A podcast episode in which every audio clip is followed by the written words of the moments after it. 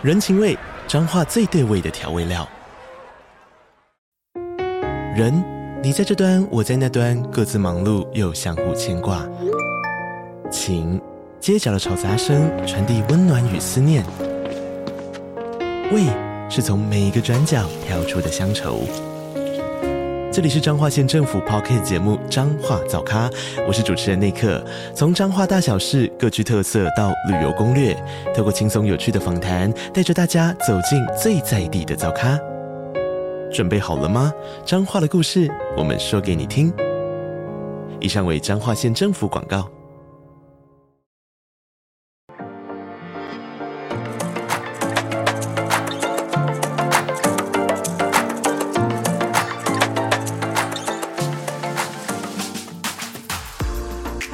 好，我是蘑菇。嗨，大家好，我是王喵。这一集我们要来聊啊，又是新剧，就是最近又上了一整一波又一波的新剧。对，我真的看不完。这一波的新剧其实都至少我觉得可看度都还不错啦。我们今天聊的这几部，我都觉得至少我都还算是有跟在进度上面。就是先来聊第一部，就是《旧案寻凶》。对，然后这一部我是我开，好像是在去台南玩的时候，嗯、然后蘑菇逼我看，他说你一定要看，所以你看，就算，所以就算在那个出去玩的晚上，我们还是要追着剧，因为《旧案寻凶》那时候我是看到是李新民大叔演的，然后他跟敬酒，那不知道为什么，就是新民大叔的戏，就是就会想说，哎，那就是开一下，而且是。因为他这部的韩文原名叫《刑警录》，对，对对，然后所以就是摆明就是新民大叔，就是他就是这个男主角。那我就会很好奇说，那他这次又要演什么样的故事？然后所以我就是打开来看，然后 开场的第一集就开始看到新民大叔在那边。跑步，对啊，替他觉得很辛苦，这钱很难赚。对，然后他第一集跑了好多次哦。对啊，你知道年纪就是也有那个不要这样子，老人家。然后他其实这部戏其实只有八集，所以还蛮快就结束的第一季啦。因为其实他已经确认要拍第二季。然后新民大叔在里面就是又跑又打。各种的苦难折磨，就跟其实就跟一般人接戏就是差，就一般年轻人接戏差不多。对，磨难并没有比较少。其实整个故事就是说，就是这个新民大刷饰演的是一个就是资深的刑警，其实已经即将要退休了，因为他年限也年纪也到了，然后。第一集就去带出来说，因为他是够资深，所以其实他常常就是可能去个便利商店，眼睛瞄一下旁边的人，稀稀疏疏，他就知道哦，他要做坏事。嗯，或者是说，就是他看那个送上来的报告，他就会告诉下面的年轻刑警说，你要怎么去办这个案子。就是他是一个非常资深老练的刑警。然后我觉得，其实他的正义感，其实我觉得也是蛮充沛的，是一个有正义感的警察。他是一个同理心有点太强，嗯，我觉得到最后有点真的是什么错都揽在自己身上的一个刑警啊。他是这样的一个，就是一个这样的一个状况。那而且刚开始的时候，你可以看到他其实过的生活没有很好，因为他是住在考试院里面。嗯，那大家如果知道韩国考试院的话，其实他是非常的。怎么讲？它只是有一个隔间，但是它其实隔音会很差。然后它其实浴室洗澡都是在外面的，就雅房的那种感觉，然后又很破旧。因为其实考试院他们可能也不太翻修啊，然后就是住，嗯、然后人也很多，就是人就是也来来往往来来往往的。在故事过程中，你就可以看到说，哎，其实他不是因为没有钱住在这个地方。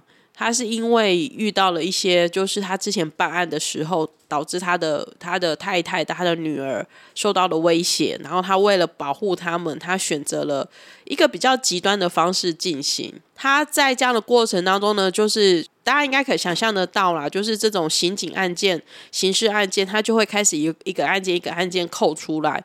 那他第一个扣出来的案件就是说，他接到一个就是。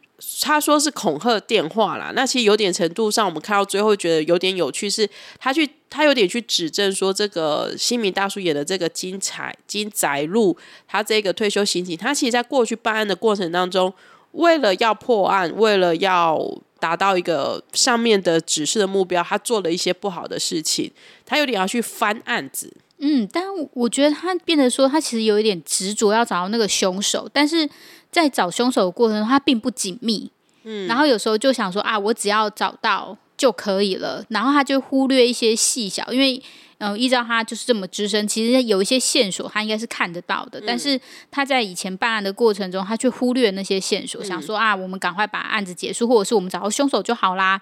然后那个人看起来就是个凶手的样子，嗯、但是其实那个人可能不是。然后他就这样子有累积了一些大大小小的错误，就是为了这样子一个故事里面呢，旁边就会旁边他也会出现一些，就是让你疑似。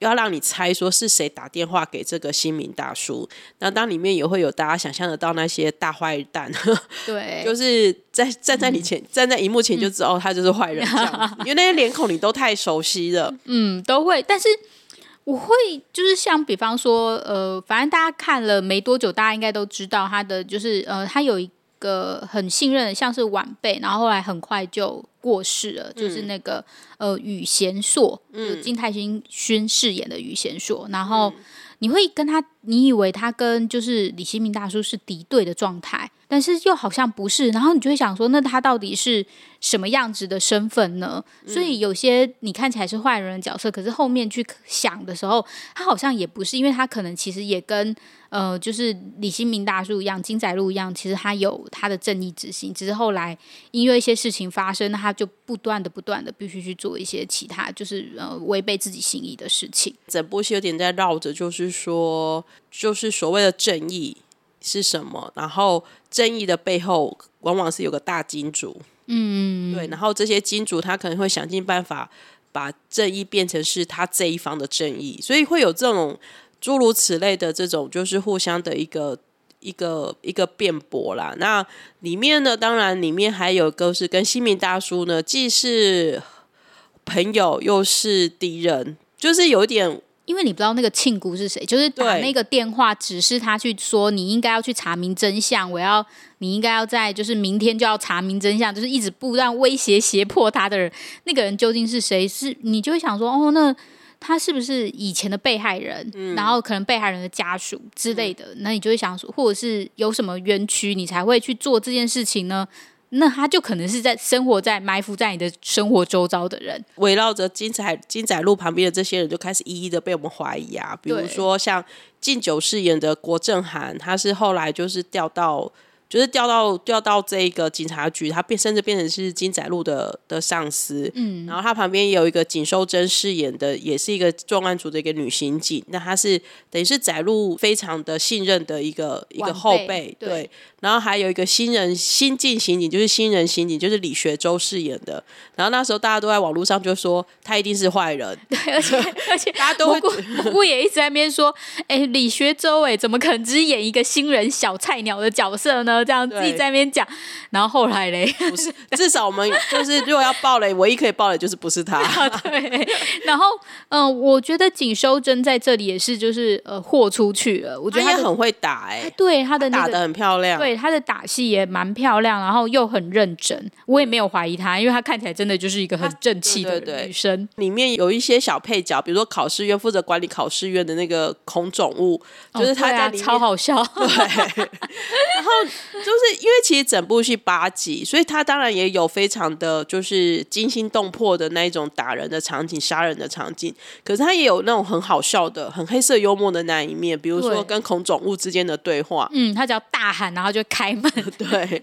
然后新民大叔，我觉得新民大叔刚好最近也很红嘛。其实如果大家看新民大叔的戏，你就知道新民大叔在演那种就是嘴巴有一点。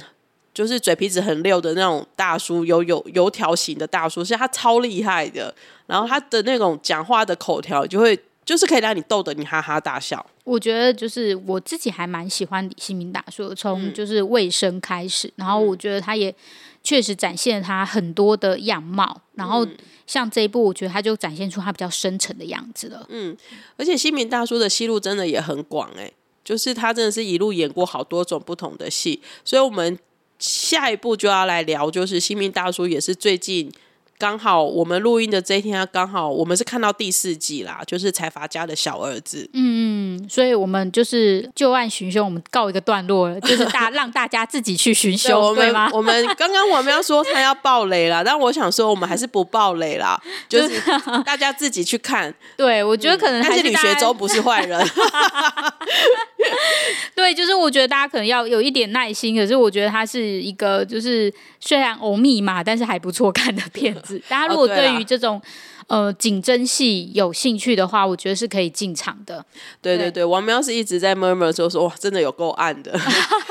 对，我要就是很贴近那个荧幕看。对，网络上面也蛮多人反映说，那个整个色调是非常黑麻麻的。对啊，我想说那是因为他们在金屋嘛，你知道他们那个地点 就是有点冷哎、欸。对，需要这样子吗？嗯，对，在海边，然后很暗，然后就是考试院很暗，然后任何色调都很暗，这样。反正他要拍第二季啦，所以大家就知道第一季的结局一定会稍微有一点带着一点勾引人的地方。对，就会觉得啊，怎么收在这里？但还好也没有收的太太放不下这样子。嗯嗯嗯，觉得这一部是真的是可以看啊，就是他当然不会说呃到非常厉害呀、啊，就是说一定要到。必看五颗星，可是我觉得至少也有三点五颗星可以入场看。嗯，嗯，就是如果大家就是可以找个周末八集就可以一次把它看完。好，那我们刚刚就是新民大说，我们其实接下来就是在聊财阀家的小儿子这一部，其实非常的轰轰烈烈。你说哪个部分？就是从宣传、啊，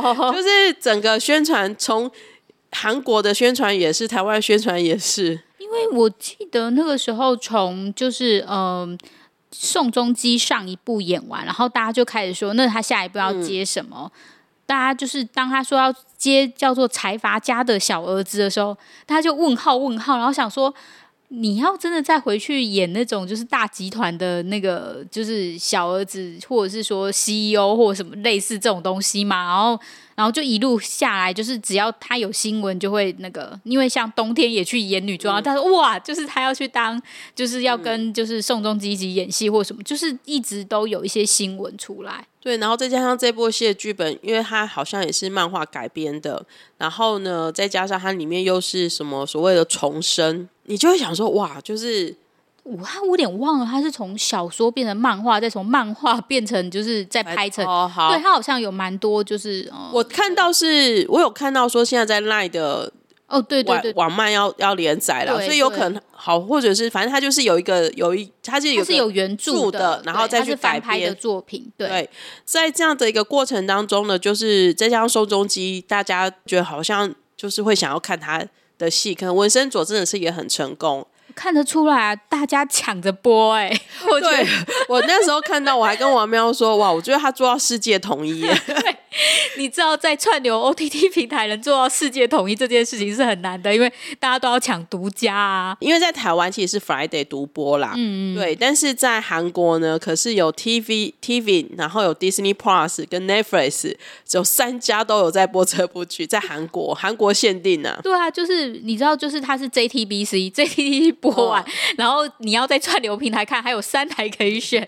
对对啊，那在海外的话呢？因为 Viu 可能是买到，就是算是亚洲独家，然后再有南非跟中东，哇，好还蛮多的。其实 Viu 还蛮多播放权。对，然后台湾的话，就是刚好就是 Friday 已经拿到这个独播。我记得就是那时候我知道 Friday 拿到这一部，我说我说哇，你何德何能？哇 哎、欸欸，我觉得不只是 Friday，我觉得 JTBC 也把所有的希望放在这个财阀家的小儿子身上了。我，我就说，我就说他是年底压大宝啊。对啊，就是他，你知道他很轰烈，然后那么多读那么多就是串流平台播，然后他在每周五六日。一次播一周播三集，哎，可是你这样信吗？他十二月底就播完，对啊，所以我那就 ending 了。因为我对，因为我那时候想说，哎、欸，就是一周播两集，那可能就到一月。然后我我也是，就上礼拜就是口首播之后我才发觉，天哪，他是五六日一次播三集，然后、嗯、然后就一，然后我就去看那个放映表，就哦，对，他要年底完前就结束了，这样，所以收视率收的广告就可以算在今年的业绩。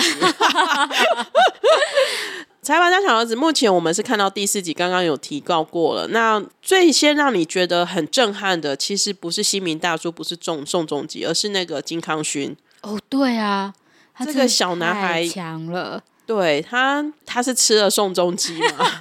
有，那那个评论就是这样。嗯，因为小时，呃。因为我们都也是看他长大，从小对对对，我们要再讲这种话，就 是我们就是从小看他长大的孩子。然后也看到，比如他最近可能就是羽球少年团啊，我自己啊有对，然后然后因为我们之前也有看他上过综艺节目嘛，就是他就是从小一小二，然后到现在好像小六还国一，就是对啊，然后该交女朋友也有交女朋友，这很重要好吗？培养他的演技经验。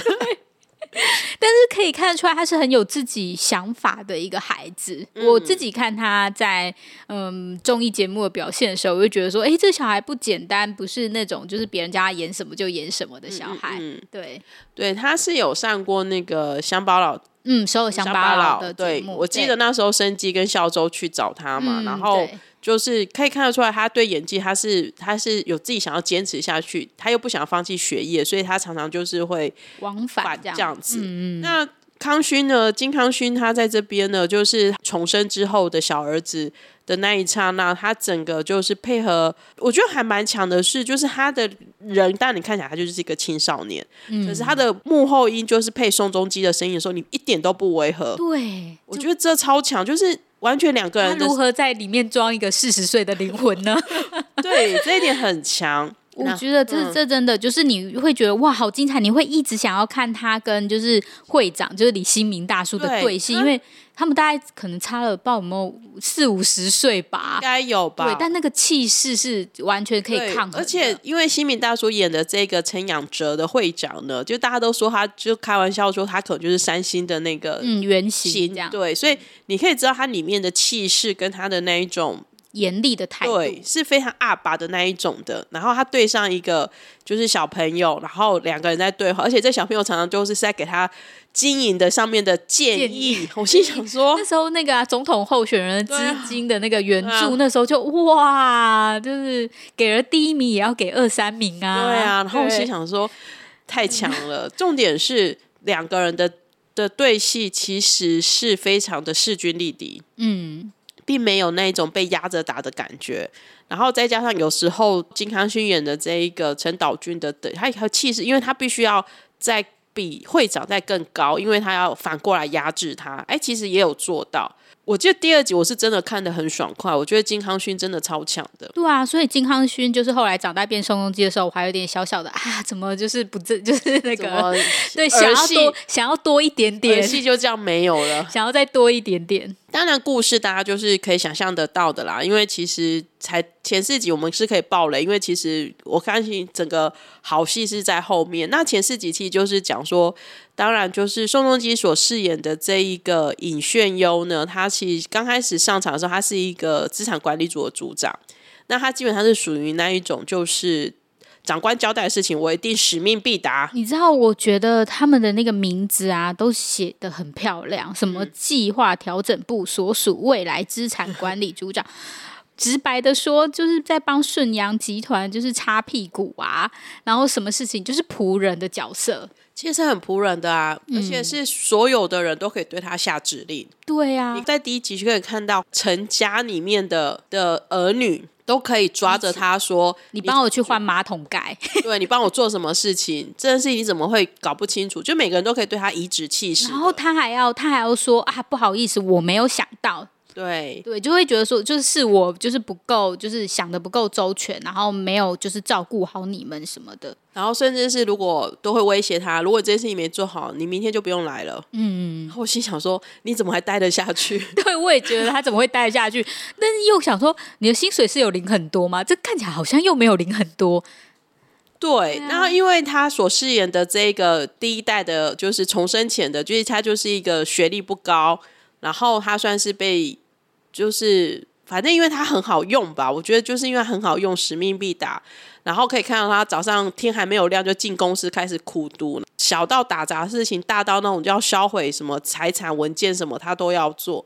那他最后就是要去找那种海外的秘密资产的时候呢，就被 bang 掉了。哦，对，就是因为他应该说，反正他们的那个子女的那个明争暗斗的东西，然后你不小心，就是你没有抓到那个、嗯、站对边，对，然后你知道你站的 A。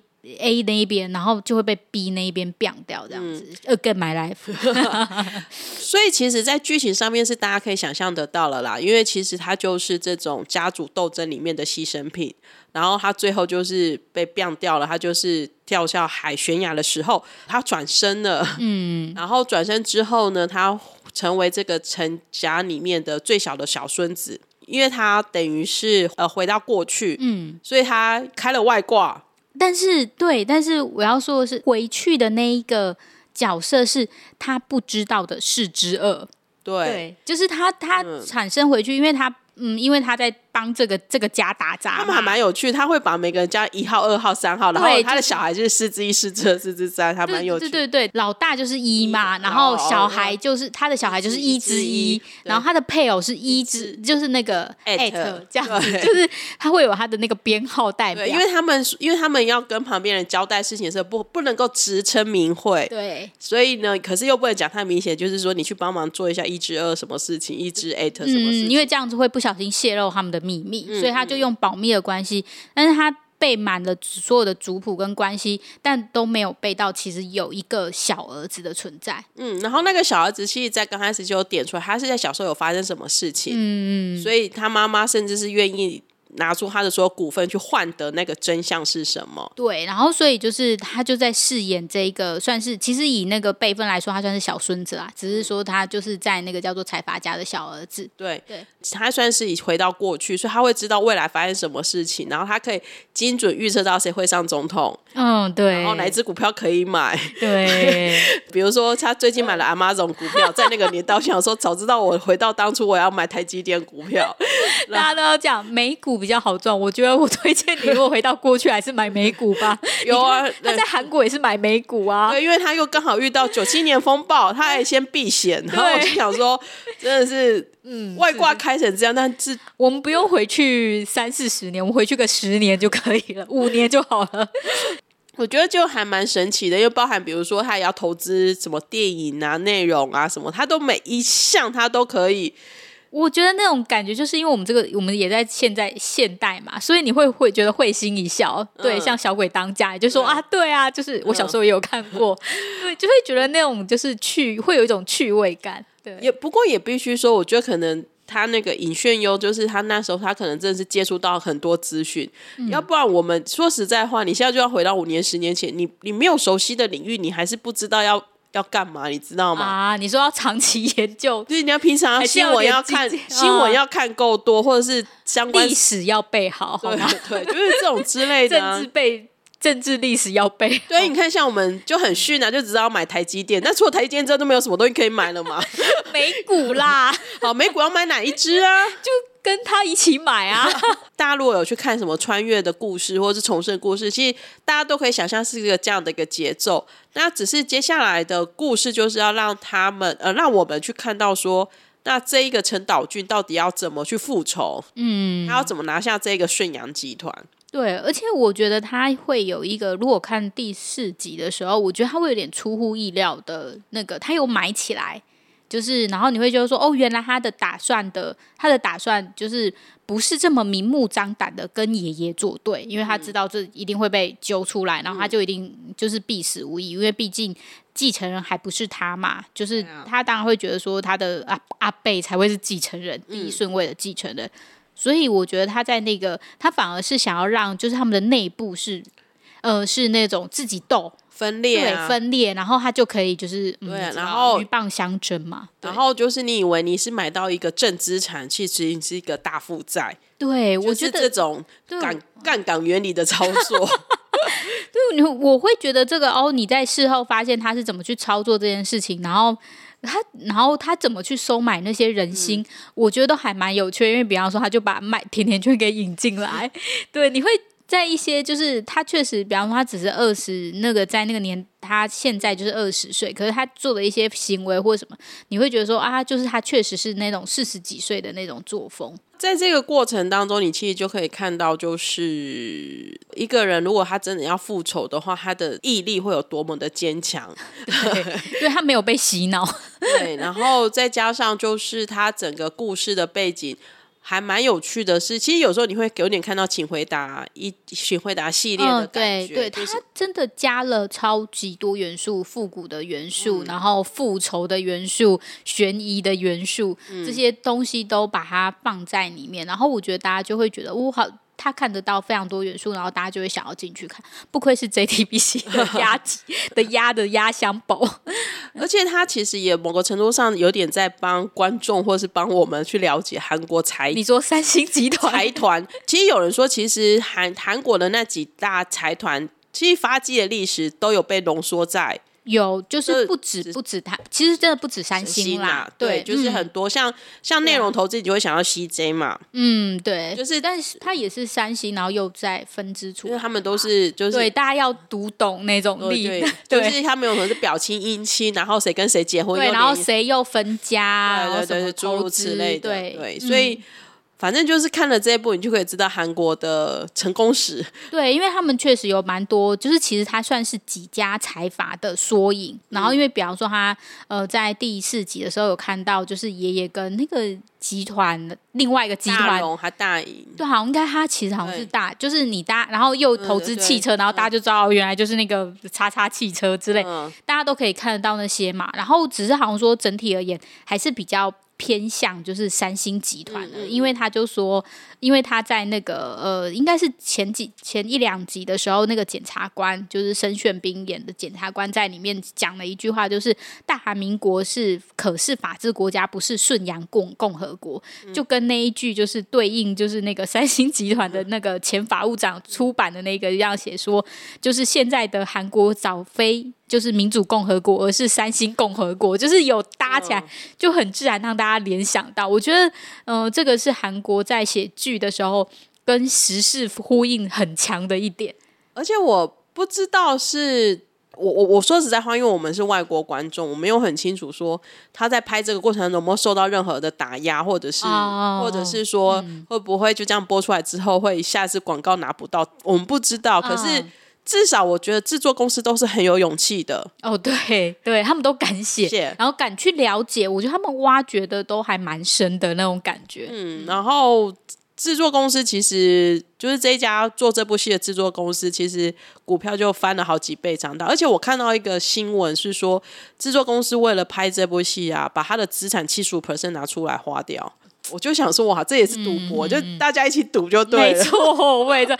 哎，可是赌的很那个啊，现在已经就是翻倍啦，它的收视率，嗯，非常的就是一直往上涨。我不知道，就是今年年底会到哪里。嗯，可是我觉得这个题材一直也都是韩国人会喜欢看的。哦，家庭家庭因素，就是有家庭因素，然后又有这种斗争，然后有点又批判。嗯我觉得他又比，因为之前我看这个会比较不耐烦嘛，就是会觉得啊不喜欢看这种斗争。但我觉得这一嗯财阀家的小儿子拍的还蛮有趣的，因为里面有一些也是有点有好笑诙谐的啦，然后再加上就是你看着那些斗争的这些大大儿子、二儿子跟小女儿，对大家的那一种，有时候会很幼稚。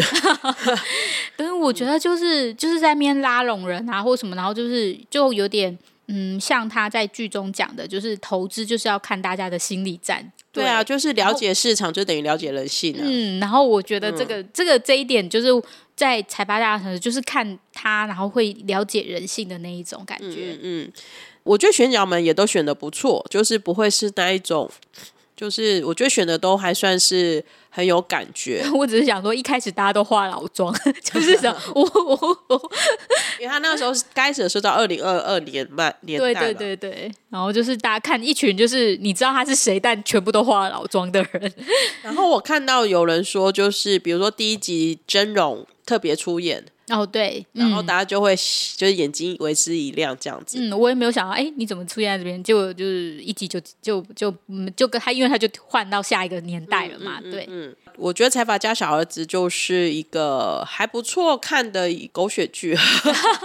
我觉得他会就是后半可能会是更加精彩啦，而且我觉得宋仲基还没有拿出他的演技出来跟你飙哦，因为他现在还是二十代，要有二十代就是嗯有一点天真的样子。对，然后我觉得他的那个娃娃脸也真的是无敌呀，嗯嗯，就是没想到在这里的时候，对。持续的如此的娃娃脸，嗯，我觉得那个就是那个申炫斌娃娃脸也蛮像的啊，就是二十岁的时候，嗯，也蛮青春洋溢的感觉。对，然后又又演迷妹，在《机智医院医生生活》是阿米，在这，然后在那个这部戏里面是那个徐太智的小迷妹，很可爱。财阀家小孩子之后呢，我们要来再跟大家稍微聊一下是。呃，我目前看到第三集，但其实我从看第一集我就觉得，哎，这部其实节奏还不错，我还蛮喜欢的是。台湾翻作是灾后的调查，灾后调查日志。嗯、那其实韩文是消防局旁的警察局，超级直白，就是这样。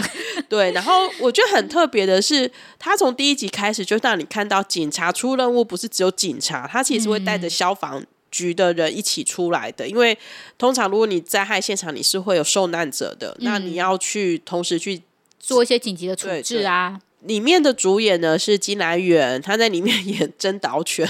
哦，对啊，我觉得这个 setting 还蛮可爱的。对，他说就是，而且他会。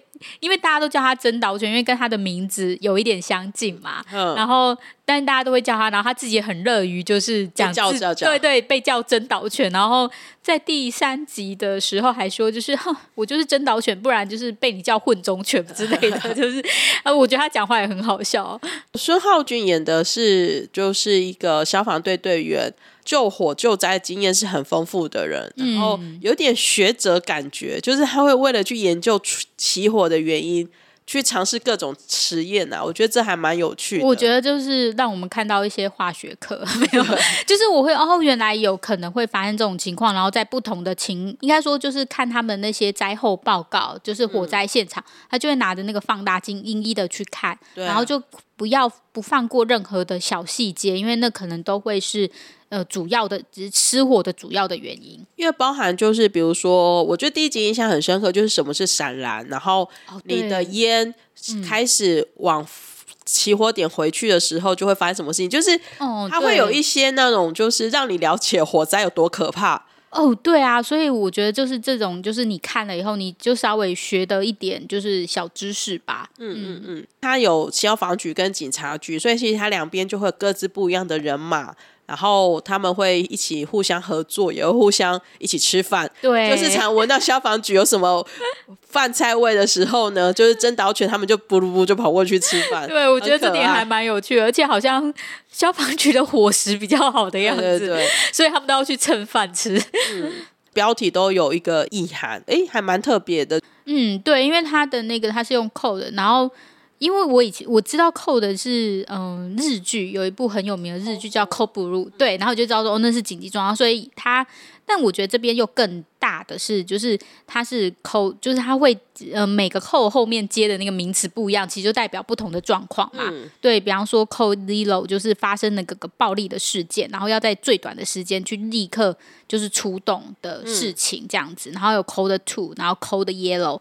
就是他，然后第三集 Code Yellow，它是指行踪不明的时候发生的那种警报。嗯、对，我觉得，然后第四集好像是 Code V 三零嘛，我有点就是因为还没有看第四集，然后所以我就觉得，哎，还蛮有趣的，因为我会觉得编剧做的功课还蛮认真的，真的才会就是想说，那我要去扣住整个就是呃一就是这个 code，然后跟它里面的剧情，然后去相呼应。因为其实他在编剧在写这个过程当中，他要同时考虑警察的角度跟消防的角度，然后要去做整个交织这个部分。我觉得就是感觉这部戏编剧写起来应该也是很认真，就是哦，也是很辛苦这样子。因为一般而言，大家可能都是看分开的，嗯、就是比方说警察就看警察办案啊，然后就是怎么破案之类的。啊、然后你知道敲，比方说就是有人就是困在房子里，那可能是警察自己去那边敲。嗯、但在这里的时候，消防局就会说，就是这个敲门或者是怎么样，是爬那个水管啊，嗯、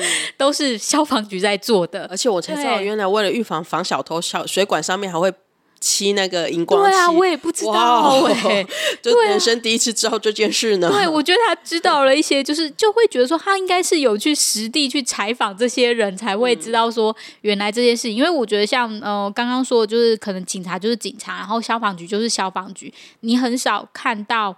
就是两个一起合作去做一些事情，嗯、然后他们各自的态度，就是比方说，警察就会很讨厌别人破坏现场，然后他们就会觉得消防就会觉得救人要紧啊。我觉得很好玩，是因为第三集不是那个真导犬，就是那个陈浩介，就是陈浩介不是把房子拆了吗？嗯、对、啊，因为，因为他就是闹鬼嘛。然后我觉得陈浩介算是一个，他可能真的是。可能真的有狗的基因，就是他，他对很多线索一点点线索，他就会觉得，哎。不对了，他就是会开始去翻，然后就把他房子拆了嘛。嗯、然后他不是被迫要住外面嘛？嗯、就是住走道的时候，嗯，孙浩俊呢，就是都说你东西不要给我堵在那个消防栓前面，就是完全是那个消防局的意识，你知道吗？哎、欸，我觉得这很重要。可是就会看他们两个斗嘴也很可爱。对，所以我会觉得说，就是他们的那些案件，你会有一点新鲜感，嗯、你不会那么的那个，就是跟以前都一样，不是你想象得到的。对，因为我觉得。像是呃，在第二集当中是一个看起来是自杀的案件，嗯、但后来他们就是去找，还发觉说其实不是。我觉得那个过程也蛮。就是让人家觉得蛮精彩，然后印象深刻的，因为可能就是那个小女生并不知道喝了那个毒农药，其实会有那么大的后果。然后消防员就是那个小雪，她自己送血，她不，她也不知道她其实喝的是农药，所以她就是当女那个大量的氧气，对小女生说我呼吸不过来的时候，她就给她氧气，然后让她造成她的遗憾。对啊，我觉得这种东西就是你不知道。你没有看过，其实你是不知道原来是这样子的。嗯嗯，所以其实看这部有时候就会觉得可以长知识。嗯，有一些就是急救的知识可以知道。嗯，嗯，嗯，那再加上其实金来源啊、孙浩俊啊，其实两个人演技都还不错，然后也有火花。然后女主角，我觉得孔生妍其实表现的也很不错。然后跟两位男主角的互相的斗嘴。也都很有趣。嗯，我觉得他的那个角色刚好搭配的刚刚的好。然后我想说，哇，好久没看到金来源可以叫欧巴的人，对吧？对，他是我的初代欧巴团。对，他真的好像后来就是被你这样一说，想说，对他好像真的算是第一代韩流，嗯、就是韩剧的韩流吧。那时候应该就是《爱在哈佛》前后期啊，啊就是如果有、嗯、那时候就还很标准的韩剧的时候。哦，然后的那个他声音真的是哇，就是第一代的那个声音都要那么好吗？就他只要一讲话，就，就说哇，就是就会被迷住。嗯，然后我觉得还蛮觉得很幸福，是因为其实看他还是可以状态保持的很好。当然可以看得出来有，就是毕竟年纪、皮肤啊，那个一定会随着年纪而有点。我觉得演技或者是那种拼搏的感觉，都还是蛮顺畅的。嗯，然后我觉得那个孙浩俊。他在这里也很，就他是有一点带一点，就是你知道不客气，对他的时候很不客气，嗯、然后有点粗鲁的。但是他其实又是一个很细心的。我觉得宣浩韵的那个演技也蛮好的。嗯，所以就是整部戏看起来是很舒服的。其实就是周末的时候，我通常就会先看这个，然后再回去看我的儿子，就是 就是会会。等一下，我们要说这个儿子可不是财阀家的小儿子呢，呃，是皇后伞下的儿子啊。对，然后就是突然间今天讲到。就说哎，今天并不会讲王后伞下，因为有人的私心，王后伞下要自己讲一集，对对，对单集单集，嗯，他一定要讲他的儿子。这部戏我是真的也是这一集还蛮推的，目前我真的看起来是很很很喜欢的。对，然后哦，我觉得那个我要说那个闹鬼那一集，就是大家可能在那个搜索的时候啊，千万不要在吃饭的时候看，就是他居然就是去抽那个。化粪池的那个，哇，真的是我那时候，我真的好像在吃饭的时候想说，哇，你不要演。虽然他就是带带，不知道哎、欸，那种感觉就是你知道就会觉得哇想要吐的感觉，就很疯啊！我觉得虽然他没有，就是你知道那个臭味或什么不会传过来，对，然后他其实但是那种感觉还是恶心感还是在的。对，然后他也没有真的拍的那么润硬去拍那个东西，可是把那那一块拿出来的时候，还是觉得哇，对，忍不住想要做一点效果音。嗯，对我还蛮期待后面的故事的。嗯，我自己也觉得就是还蛮看得下去，而且。呃，特别适合这种喜欢一集一集一集看的人。嗯对，因为它每一集都有个故事，都会有个 ending 啊。对，所以就是不会说就是很揪心或什么，它就是一个一个故事，然后你就可以很顺畅的看完。这个就是那个消防局旁的警察局 灾后 调查日志。嗯，我们这一节最后一部要稍微最后再聊一下的是，就是这部是我有看啊，然后目前我有看到第六集，那王喵还没有空看的，嗯，就是第三人称复仇。对，那第三人称复仇呢，其实它简单讲，它就是又是这种校园霸凌事件，但是。他会去复仇，主角呢就是他是呃辛瑞恩演的这个玉灿美呢，他其实就是有一个双胞胎的哥哥，然后。哥哥就是有一天被说是跳楼自杀死亡，但是他就是不，他就是怎样，他都觉得不可能。哥哥怎么可能会自杀？因为他在那个通话的时候，其实是有一点发生不对劲的地方。对，然后所以他就是等于是他转学到哥哥的的学校，然后要去办案这案子，然后就里面就遇到了一个就是池秀贤，他是罗门演的，他普索罗门演的，普索罗门现在很红哎、欸。我常就是因为我对于那个新世代的演员可能没有那么熟，因为他们可能刚好演校园剧，我刚好没有看校园剧。但普索罗门常常出现，就是然后罗门就是常常出现在新闻里的感觉。因为罗门，罗门其实长得还蛮帅的，就很很肤浅的讲。对，应该演技也就是有，我觉得还不错。然后反正就是整个故事就是绕着这样的，就是要找出哥哥的一个真凶，然后。哦、呃，就是女主角就是在找出哥哥为什么会死亡的这个过程当中，发现哥哥不是他想象中的哥哥啊，因为他们其实是分开两地生活，嗯、对不对？对，嗯，对。然后就是这个过程当中，我觉得还是大家可以自己去看啊。然后，因为它其实是迪士尼的周三的原创剧场，嗯，所以其实它跟那个旧案旧案寻凶一样，我觉得、哦、他就是接他的档嘛。对，我觉得。嗯通常这种只在 OTT 上面播，它尺度就会大一点啊，比较敢大胆的描写，对，比较敢大胆描写，然后比较敢打下去。I know，所以到那个了，对，对，所以说如果大家在看的时候，可能也是一样，就是它的尺度会稍微。广一点，然后就是因为是复仇剧嘛，所以也是该打什么的怎样，然后暗黑的地方真的就比较让人家觉得不舒服。对对对，可是我觉得还不错的是，他去带出了就是这个校园霸凌里面，就是那种各种不同的心态跟面相啦。只是说我们在看的过程中，如果你要吐槽的话，你就会觉得说他们这个看起来都不像是高中生。毕竟就是如果真的找高中生来讲，他们的心灵可能会受创。对，然后再加上他们的这种，就是都会想说哇，你们都不用读书哦，因为他们在复仇忙碌。对对，这一部我是自己是看的是也还蛮下去的，然后也很好奇说到底哥哥死亡的真相会是什么。那当然，另外一个就是，至少我看罗门还蛮养眼的，因为他里面饰演是一个拳击手哦哇，所以他蛮多那种拳击戏的，然后也有裸上半身，就还蛮赞的、嗯、啊，眼睛发亮，真不错。对，那反正就是，如果你真的还有时间，if you have time，就是你还有时间的话，你就可以再打开来这一部看。那如果没有时间，没关系，你可以等它完结，因为其实它也不多集，所以就是你也可以等它完结的时候再。找一个时间，一口气把它看完啊！我觉得这样子好像还不错。就是大家有些就是可以，就是一定要赶快进攻。大家看小儿子，大家就一定要赶快先看。对，对，对，嗯、对，那我们今天呢，就是跟大家分享了四部戏，就是可以挑你自己喜欢看的，或者是说不说不定你都比我们看的进度还好。对啊，有些人应该都比我们看的快，然后又多吧。说真的，我已经觉得我们是很专业看剧，他们比我们还专业，真的是。就是每一个平台、每一部戏，他都都有看到进度，我就觉得太强了。对，我只能佩服佩服，我真的没有办法。嗯、对，好啊，那我们今天就先聊到这里了。那就是如果你喜欢这四部剧的话，也欢迎可以到我们的蘑菇食堂 Instagram 来跟我们分享，或者是说里面有哪些戏你还没有开始看的话呢，也很欢迎你可以打开来看看哦。那这些我们讲的戏呢，其实都在台湾有正式的平台可以播，嗯、就是有在。在 Disney Plus 也有在 Friday 播的。那反正就是大家多多支持正版。嗯，对。好，那我们今天就先聊到这里喽，谢谢大家，大家拜拜。